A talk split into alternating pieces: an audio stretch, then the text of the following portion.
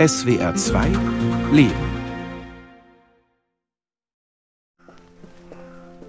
Herein mit euch, herzlich willkommen. Ei, Evelyn, wir können uns nicht mehr umarmen. was denn noch für dich? Ein Wiedersehen mitten in der Corona-Beschränkungszeit. Theo, Evelyn und ihren Sohn Matthias habe ich seit etwa zehn Jahren nicht gesehen. Dabei standen wir uns einst sehr nahe. Als meine Eltern und ich vor genau 24 Jahren nach Deutschland kamen, war dieses Haus in Holzkirchen südlich von München unser erstes deutsches Zuhause. Wer spielt denn da so schön? Schon. Also Tee, Kaffee. Hi. Hallo, Levin. Schön. Levin, das zehnjährige Enkelkind von Theo und Evelyn, sitzt an jenem Flügel, an dem ich vor einer gefühlten Ewigkeit viele Stunden verbrachte, als ich mich für die Aufnahmeprüfungen an der Musikhochschule in Weimar vorbereitete. Dieses Wohnzimmer ist unverändert geblieben und mir scheint es für einen Moment so, als wäre ich durch die Zeit gefallen. Katapultiert zu jenem Tag im Frühjahr 1997, als wir in dieses Haus kamen. Eine Woche später zogen meine Eltern in eine vorgeschriebene Flüchtlingsunterkunft in München. Und ich blieb in dem Haus, in der Nähe des Flügels, das klare Ziel vor Augen, es in Deutschland unbedingt schaffen zu wollen.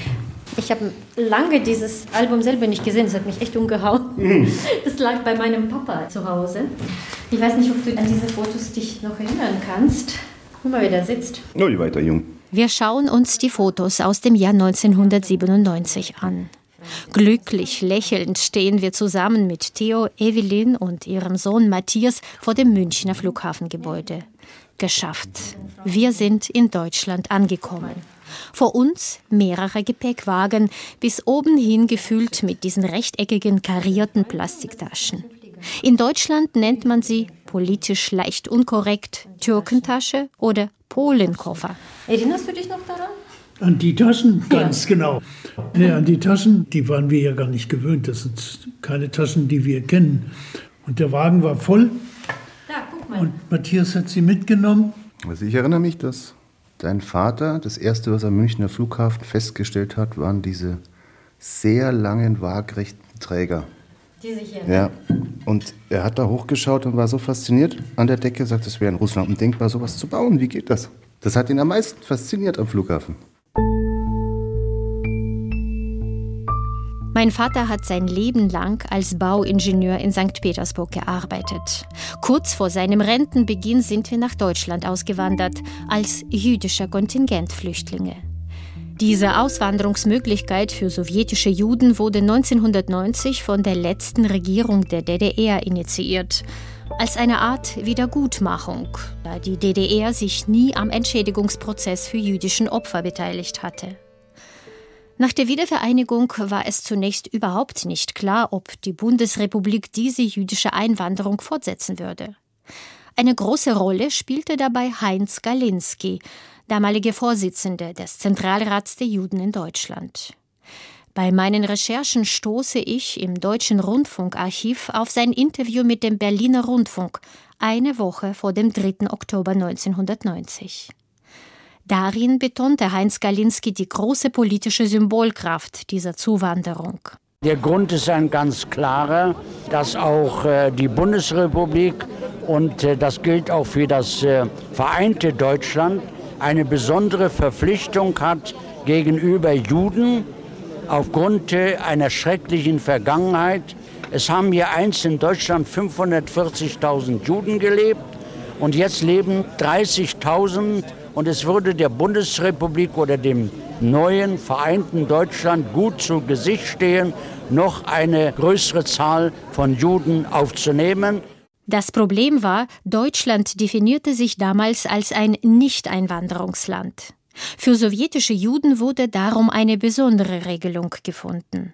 Seit dem 9. Januar 1991 durften sie als jüdische Kontingentflüchtlinge einwandern. Sofort bildeten sich lange Schlangen vor den deutschen Botschaften und Konsulaten in allen Republiken der Sowjetunion.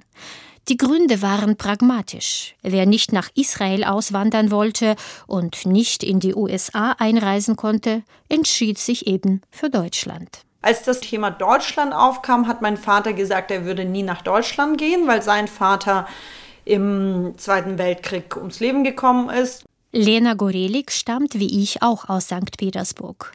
Als ihre Familie sich zur Auswanderung entschied, war sie zehn. Und dann gab es einen antisemitischen Vorfall, den er erlebt hat. Ja, der saß in der Metro und dann saß ihm ein Mann gegenüber und dann hat er irgendwie seinen Fuß oder sein Bein angehoben und hat sozusagen seine schmutzigen Stiefel an den Knien meines Vaters abgeputzt und hat irgendwie gesagt, so du Drecksjude, geh nach Israel und geh doch nach Hause. Und dann, und das ist, glaube ich, das, was mein Vater am meisten mitgenommen hat, hat halt keiner was gesagt, sondern alle haben irgendwie betreten weggeguckt. Und da hat dann mein Vater eben gesagt, okay, wir gehen doch. Der Antisemitismus nahm zu Beginn der 1990er Jahre in der Sowjetunion bedrohliche Ausmaße an. Mein Vater, heute 83, kann sich an die damaligen Zeiten noch gut erinnern. Es gab einen nationalistisch-antisemitischen Verein, Pamjet. Übersetzt bedeutet das das Gedenken. Sie demonstrierten im Zentrum Leningrads verteilten Flugblätter gegen Juden. Es gab beunruhigende Gerüchte, dass es zu Pogromen kommen würde. Jetzt, wie mein Vater das erzählt, erinnere ich mich wieder an diese schwarz gekleideten Menschen, die vor der zentralen U-Bahn-Station Nevsky Prospekt in St. Petersburg den Eingang versperrten. Sie grölten Juden raus nach Israel.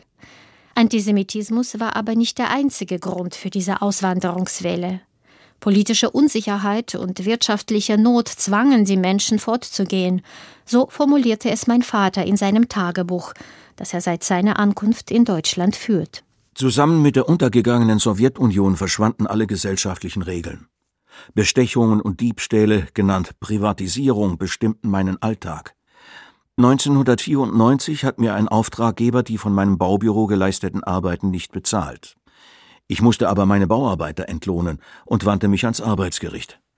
Am Tag vor der Gerichtsverhandlung rief mich ein unbekannter Mann an und drohte mir, dass meine Fahrt zum Gericht meine letzte sein könnte, wenn ich meine Forderungen nicht zurückziehe, und erinnerte mich daran, dass ich eine Tochter habe. In dem korrupten und unsicheren Land, in das sich Russland unaufhörlich verwandelte, seien meine Eltern keine Zukunft mehr, weder für sich noch für mich. Unsere deutschen Freunde Theo und Matthias besuchten uns 1995 in St. Petersburg. Da war die Immigration schon beschlossen. Ich wusste um die Drohung, die man deinem Vater gegenüber ausgesprochen hat, die Drohungen, die indirekt auch gegen dich ausgesprochen wurden. Und dann lag es nahe. Deine Mutter sprach Deutsch, war Deutschlehrerin. Du sprachst praktisch auch perfekt Deutsch dass diese jüdische Einwanderung für die deutsche Politik Symbolkraft besaß und wir durch unsere Präsenz das jüdische Leben in Deutschland stärken sollten, davon wussten wir damals nichts.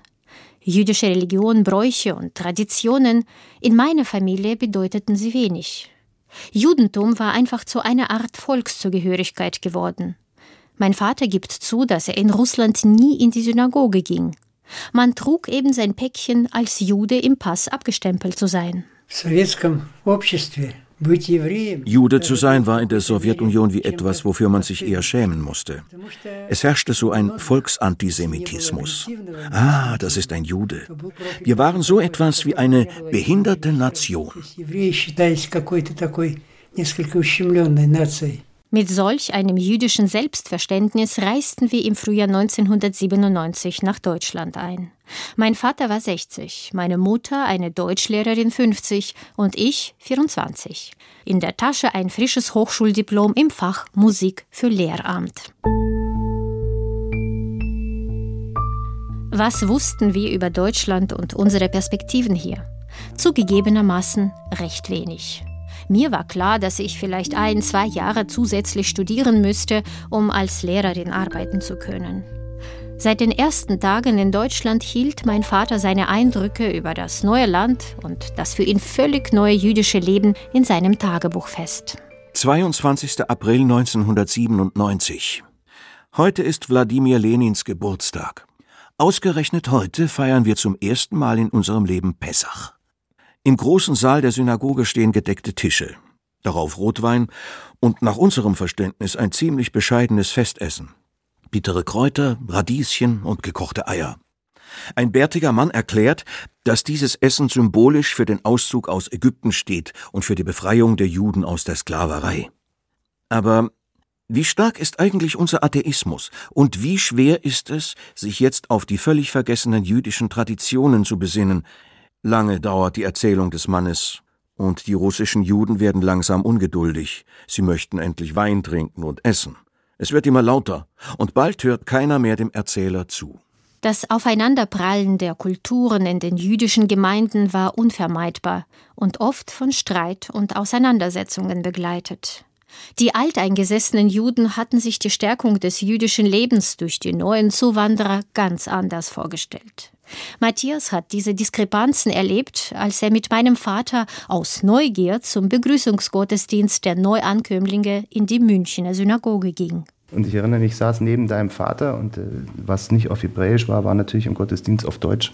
Weder er noch ich kannten die jüdischen Gepflogenheiten während einer solchen Zeremonie, aber ich konnte dem Ganzen wenigstens auf Deutsch so weit folgen, dass ich wusste, wann man aufstehen muss und wann nicht und hatte, weil dein Vater auch das nicht mitbekommen hat, um weitere Peinlichkeiten zu vermeiden, ihn immer ein bisschen in die Seite gestoßen, bis er verstand, aha, jetzt aufstehen oder bitte wieder hinsetzen. Aus dem Tagebuch meines Vaters. 17. Juli 1997 ich bin heute in die Synagoge zum Schabbatgebet gegangen. Der vierjährige Sohn des Rabbiners betet mit großer Hingabe. Er schaukelt hin und her und man sieht, das Gebet macht ihm genauso viel Spaß wie ein Spiel. Ich bin überzeugt, dass man diese Traditionen als Kind vermittelt bekommen haben muss. Für mich ist es wohl etwas zu spät. Und dennoch, auch wenn die hiesigen Juden etwas kühl zu unser einem sind und sich abseits halten, hier in der Synagoge fühle ich mich zugehörig. Hier werde ich keinen kalten Schauer am Rücken spüren, wenn man das Wort Jude ausspricht. Es war total skurril. Wir waren dann bei so einem Schabbatgottesdienst, der dauerte ja gut und gerne drei Stunden auf Hebräisch. Wir haben kein Wort verstanden. Ich fand es totlangweilig. Ich weiß noch, dass ich dachte, wie lange dauert denn der Spaß hier? Und dann sind wir wieder nach Hause gefahren. Also für mich als Kind war das überhaupt unverständlich, warum wir das jetzt tun müssen. So, und schon auch die Angst, dass wir das jetzt jeden Samstag tun müssen. Das Jugendzentrum der jüdischen Gemeinde in Stuttgart wird erst später ein Heimatort für Lena Gorelik. 1992 landete sie mit ihrer Familie in einem Flüchtlingsheim in der Nähe von Stuttgart. Sie gehören zu den ersten von insgesamt 220.000 jüdischen Kontingentflüchtlingen, die bis 2005 nach Deutschland kamen. Auf dem Gymnasium war sie die einzige Jüdin. Eine ambivalente Vorzeigerolle. Also Rabin wurde ermordet, da war ich 14, glaube ich. Und dann musste ich den gesamten Ostkonflikt erklären im Geschichtsunterricht. Und dann musste ich, und an Pesach musste ich immer erklären, wie wir Pesach feiern, als hätte ich, also ich meine, klar wusste ich inzwischen was, aber es ist ja jetzt keine Tradition in meiner Familie. Klar, was ich daran genossen habe, war dieses, ich darf aus dem Unterricht raus, weil ich muss den Katholiken aus der siebten Pesach erklären. Ich habe genossen, wenn ich sagen konnte, ich komme morgen nicht in die Schule, ich schreibe Mathe nicht mit, weil ich feiere Rosh Hashanah. Ich habe quasi das Pubertäre daran genossen. Anders als Lena Gorelik fand ich mit 24 gar keinen Zugang zu den jüdischen Traditionen, was ich im Nachhinein richtig schade finde. Aber 1997, kurz nach unserer Ankunft, hatte ich ganz andere Sorgen. Mein russisches Hochschuldiplom Musik für Lehramt war für die bayerische Anerkennungsbehörde nicht einmal dem deutschen Abitur gleichwertig. Um in Deutschland studieren zu können, hätte ich erstmal das Abitur nachholen müssen. Matthias hat dieses Anerkennungsdrama im Sommer 1997 hautnah mitbekommen. Da habe ich einfach nur erlebt, dass die Behörden, die dafür zuständig waren, selbst überfordert waren. Es war nur mit erheblichem Druck überhaupt möglich, eine weitere Prüfung auf einer höheren Instanz zu initiieren. Auch mit dem Widerspruchsverfahren zur Anerkennung meiner Hochschulzulassung haben mir die beiden damals geholfen. Es zog sich über ein halbes Jahr hin. Als dann der veränderte Bescheid von der zentralen Anerkennungsstelle aus Bonn mir nun doch mein Fachabitur anerkannte, war ich längst Studentin an einer Musikhochschule in Weimar. Denn für das fünfjährige künstlerische Studium im Fach Chordirigieren brauchte ich zum Glück kein Abitur. Auch das sowjetische Lehrerdiplom meiner Mutter war hier wertlos. Ihr Besuch im bayerischen Kultusministerium ist mir heute noch in Erinnerung, erzähle ich Theo und Matthias. Ich weiß noch, wie sie weinend aus dem Kultusministerium nach Hause kam. Das war, glaube ich, im Herbst irgendwann, noch bevor ich nach Weimar ging. Und sie hat gesagt, sie wurde mit den Worten begrüßt, Sie sind doch Flüchtlinge. Sie sind doch geflohen. Also genießen Sie jetzt das Leben in Deutschland. Was haben Sie für Probleme? Was wollen Sie hier überhaupt anerkennen? Das, das, ich erinnere mich das daran. Das ist nicht menschenwürdig, so ein Satz. Naja, das ist vor allen Dingen nicht vorbereitet auf das, was man will. Ja, also ich kann ja nicht einerseits sagen, ich möchte das jüdische Leben und die jüdische Kultur in irgendeiner Weise hier wieder zum Leben erwecken und neu aufbauen und gleichzeitig aber den Menschen einen ganz wesentlichen Wirkungsstätte, nämlich Teilnahme am beruflichen Leben, von vornherein fast unmöglich zu machen und sie darauf zu begrenzen. Ja, jetzt erholt euch mal von eurem Flüchtlingsstatus. Wir sorgen für die Mindestsicherung. Damit passiert ja kein Austausch in der Gesellschaft. Das ist ein extremes Integrationsmissmanagement. Das Arbeitsamt bot meiner Mutter eine Umschulung zur Bürokauffrau an. Nichts war ihr fremder, doch sie machte das. Einen Job als Bürokauffrau hat sie nie bekommen. Später gab sie ab und zu Deutschunterricht für Migranten. Doch allein von dieser Tätigkeit konnte sie nicht leben, und so kam sie nie aus der Sozialhilfeabhängigkeit heraus. Sie, die gut Deutsch konnte, war hier eigentlich gescheitert, beruflich und gesellschaftlich. Aber lag es nur an den unüberwindbaren Behördenstolpersteinen oder auch ein wenig an ihr selbst? Also bei deinem Vater hatte ich erstaunlicherweise das Gefühl, er war zufrieden hier angekommen. Und ich glaube, er war einfach von vornherein etwas klarer mit seinem Leben, was ihn hier erwartet. Ja, dass es einfach zumindest beruflich mit dem Abschied aus Russland auch der berufliche Abschied dann vollzogen ist. Und bei deiner Mutter nach der anfänglichen Euphorie meinte ich festzustellen, dass sie irgendwo die Erwartung hatte, wenn sie hierher kommt, auch mit jüdischem Hintergrund und sehr guten Deutschkenntnissen und ja einem akademischen Hintergrund, dass sie natürlich hier etwas bekommt und auch angeboten bekommt, aktiv. Und dass es eigentlich eher war, dass die Türen alle zu waren und man sie hätte aktiv aufmachen müssen. Ich glaube, das war ihr sehr fremd. Darauf war sie überhaupt nicht vorbereitet. Und man hat ihr aber auch, glaube ich, nicht wirklich geholfen und nicht wirklich gesagt, was sind jetzt die Schritte, die du gehen musst. Vielleicht hängt ihre psychische Erkrankung und ihr früher Tod mit nur 72 Jahren auch damit zusammen. Die Antwort werde ich nie bekommen. Was ich heute aber mit Sicherheit weiß, die misslungene Arbeitsintegration meiner Mutter war nicht nur ihr persönliches Pech. Der Migrationsforscher Yanis Panayotidis von der Universität Wien hat für sein soeben erschienenes Buch Postsowjetische Migration zum ersten Mal die Arbeitssituation der jüdischen Zuwanderer umfassend untersucht. Es handelte sich insgesamt um eine vergleichsweise alte Migration, es war auch eine relativ hochqualifizierte Migration. In den Statistiken, die mir vorliegen, haben über 40 Prozent einen akademischen Abschluss, über 50 Prozent haben Abitur, was kontrastiert mit der Situation etwa bei den Spätaussiedlern, den russlanddeutschen Spätaussiedlern, wo man eher ein, eine Dominanz von mittleren Bildungsabschlüssen ausmachen kann. Auf dem Arbeitsmarkt allerdings wirkt sich dieses Qualifikationsniveau im Grunde umgekehrt aus. Also da sieht man, dass die Integration der Kontingentflüchtlinge tatsächlich über lange Jahre sich sehr schwierig gestaltete, dass wir von Arbeitslosenzahlen im zweistelligen Bereich über lange Jahre sprechen. Was auch damit zu tun hat, dass jüdische Kontingentflüchtlinge gar kein Recht auf Anerkennung ihrer Diplome hatten, Spätaussiedler dagegen schon. Sie hatten oft dieselben Hochschulen in Russland besucht, hatten dieselben Abschlüsse wie die Kontingentflüchtlinge, doch ihre Berufsqualifikationen wurden in Deutschland anerkannt. Diese ungleiche Behandlung wurde erst 2012 mit dem Inkrafttreten des Gesetzes zur Anerkennung der ausländischen Berufsqualifikationen behoben.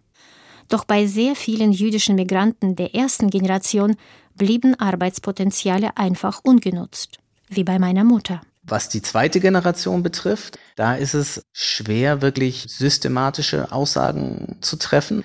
Mein Eindruck ist allerdings schon, dass da dort die Bildungserfolge sehr stark sind, also dass tatsächlich viele Kinder von Kontingentflüchtlingen Abitur machen, auf die Universität gehen und auch beruflich sehr gut Fuß fassen. Auch Lena Gorelik gehört zu dieser zweiten Generation.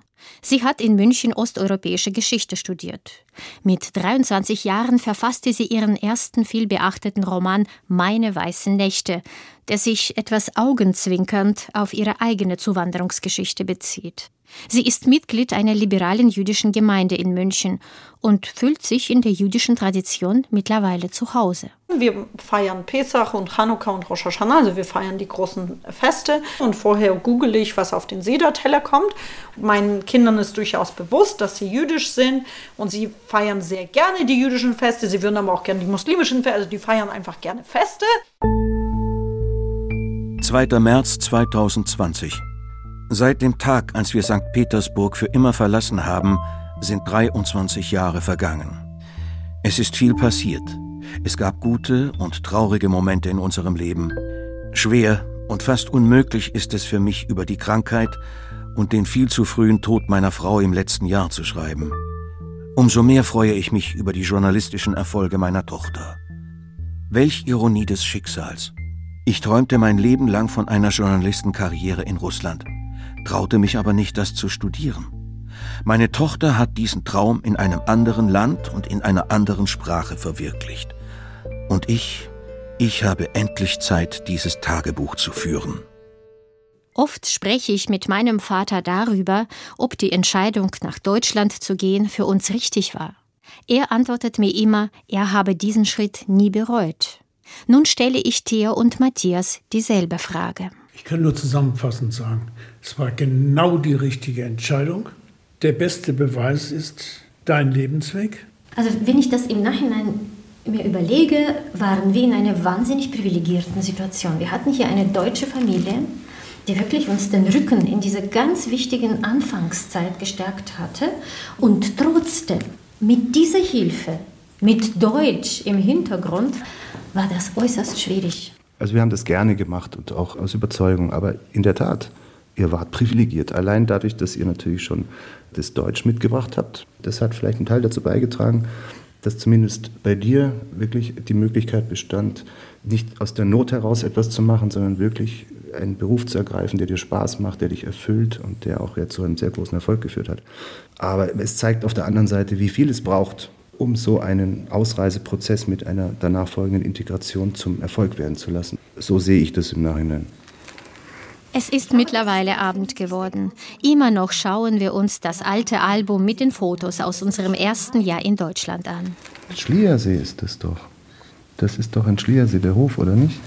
Oder ist das Tegernsee? Das ist, glaube ich, im Wohnheim. Guck mal, Theo. Da bist du. Ja, ja. Der 50. Geburtstag meiner Mutter im Übergangswohnheim, bei dem auch Matthias, Theo und Evelyn eingeladen waren. Papa und Mama lächelnd auf dem Balkon ihrer ersten Wohnung, die mit Hilfe von Matthias gefunden worden war. Schon damals in München nicht einfach. War das nicht so bei der Wohnung übrigens, dass du immer angerufen hast, damit ein Deutscher sich meldet? Ja, ja, also ich erinnere mich, dass wir bei der Wohnungssuche schon einige Objekte im Auge hatten und mussten ja immer auch äh, sehen, dass das mit den jeweiligen Vorgaben der Sozialhilfe übereinstimmt. Also es war nicht so einfach. Und ja, ich glaube, ich habe da als Deutscher unterstützt, weil wir davon ausgingen, eine Hürde weniger, ja. Wenn es eh schon so viele Hürden gibt mit Quadratmeterzahl und wie viel sie kosten darf und alles sowas. Ja, ja. Das Zusammensein im Esszimmer in Holzkirchen ist mir so vertraut, als lägen diese Jahre nicht dazwischen. Und mir wird dabei klar, dieses Haus ist für mich ein wichtiger Bezugsort, ja eine Art Heimat geworden. Hier wohnen Freunde, die mich als junges Mädchen am Anfang meines Weges in Deutschland erlebt und begleitet haben. Und mit denen ich wie mit keinem anderen auf diese letzten 24 Jahre zurückblicken kann. Es ist ein Rückblick auf all die Schwierigkeiten, viele kleine und große Schritte, auf Verluste und Erfolge in meinem zweiten Leben. Hier in Deutschland.